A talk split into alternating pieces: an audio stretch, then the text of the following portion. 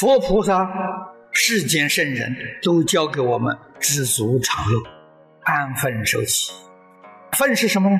过去生中修的，过去生中修的有福报，你就安心去享福；过去生中没有这一生平静，你也就能安于平静，老老实实度过这一生。就在自己生活这一生当中，如果真正能够断恶修善，你的生活环境一定能够改善。《了凡四训》不就是很好的例子？这是正法了。少欲知足，这个人一定很幸福，一定很快乐。他与人无争，与世无求，生活所需要的。实在不多！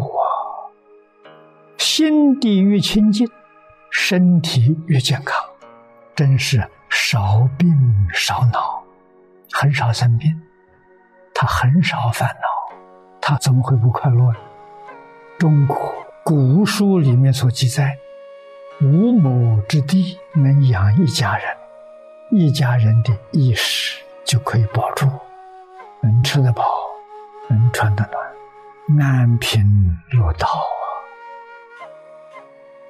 若欲脱诸苦恼，当观知足。知足之法，皆是富乐安稳之处。这是佛在《遗教经》里教导弟子。释迦牟尼佛的教学，他自己先做到。世间人在这个社会上。求高职位，求大财富，求五欲六尘之乐，他求这些东西。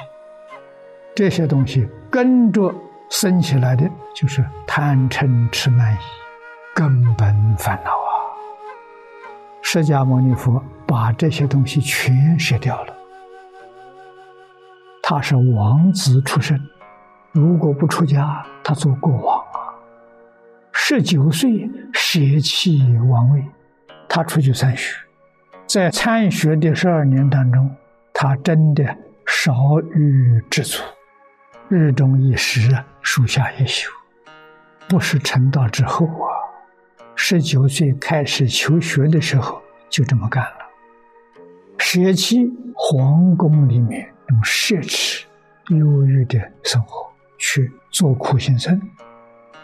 十二年的参学，他锻炼出来了。菩提树下大彻大悟，明心见性，见性成佛。三十岁开始教学，教了四十九年，七十九岁圆寂的。经里头常常说，一生将近三百余会，说法四十九年。这三百余会，用现在的话说。他办活动，办学习的活动，一生有三百多次。有点大的活动好几年，有小的活动呢几天，三五天，随缘。哪个地方邀请就到哪里去，居无定所。这是世尊当年在世教学的本来面目啊！真的是万缘放下。一心教学，随缘不变，不变随缘。他做出榜样来给我们看了，教我们要少欲，教我们要知足，教我们要持戒，教我们要吃苦，以苦为食啊！为什么？甘心情愿过这种生活，心是定的，没有贪心。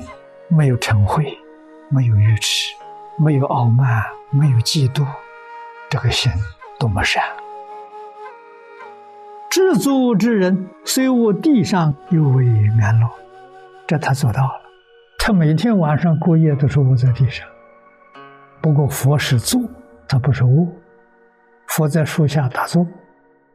下面说：不知足者，虽处天堂，亦不成意。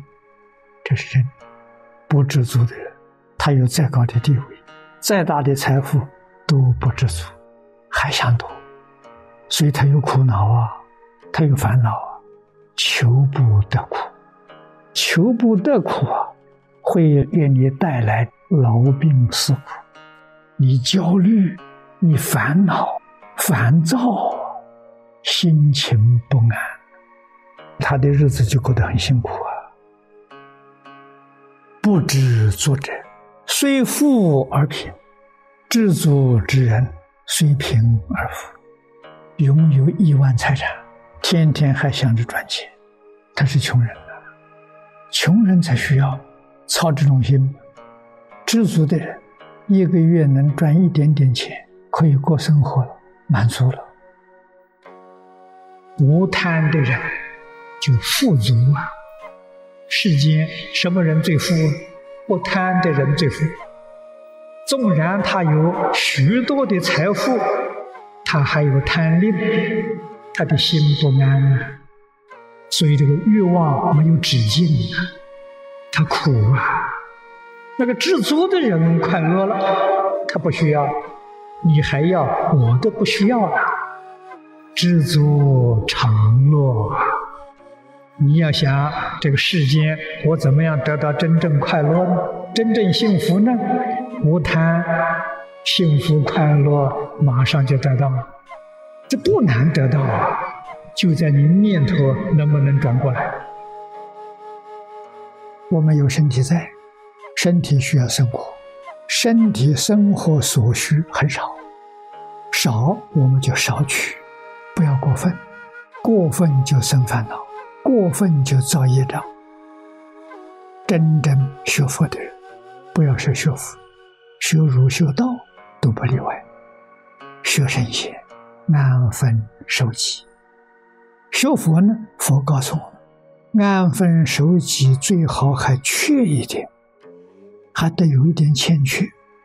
为什么呢？对这个世界减少贪爱。如果你的生活很丰富，你对这个世界起贪念的心，不想离开，这个地方不错啊，我过得很好啊。所以佛叫比丘，比丘常带三分病啊。为什么呢？对这个身没有留念，对这个世界也没有留念，才容易出六道轮回呀。这个要知道啊。佛不赞成我们修福啊，修福出不了六道轮回。佛赞成苦行，不赞成修福。你看，对大家舍的苦行，佛常常赞叹，道理在此地，让你对这个世界不想住了，不留念这个地方，要去做佛去了，要到极乐世界去了。